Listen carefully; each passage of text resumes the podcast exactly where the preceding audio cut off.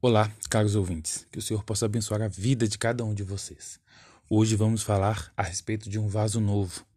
Né? Lá em Jeremias 18,4 diz o seguinte: Como o vaso que o oleiro fazia de barro se estragou na mão, tornou a fazer dele outro vaso, segundo bem lhe pareceu.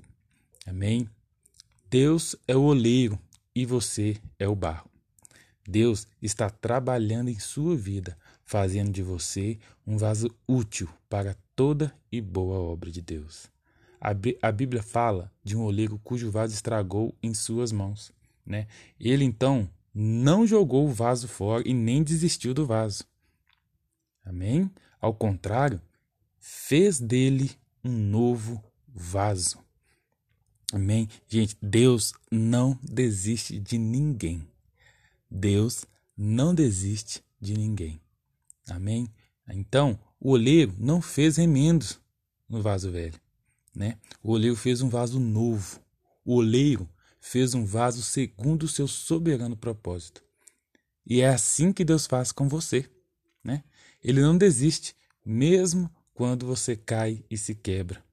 Mesmo quando pecamos, quando erramos, quando falhamos, quando sabemos que estamos errados em escolhas, né?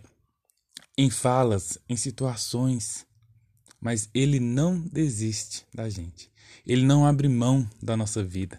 E ele não faz apenas reformas exteriores. Ele faz tudo novo.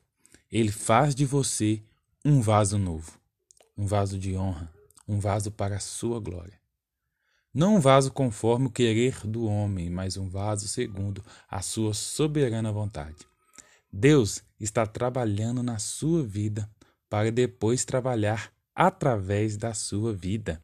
Vou repetir: Deus está trabalhando na sua vida para depois trabalhar através da sua vida.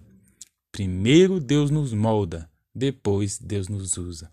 Primeiro Deus nos molda, depois Deus nos usa.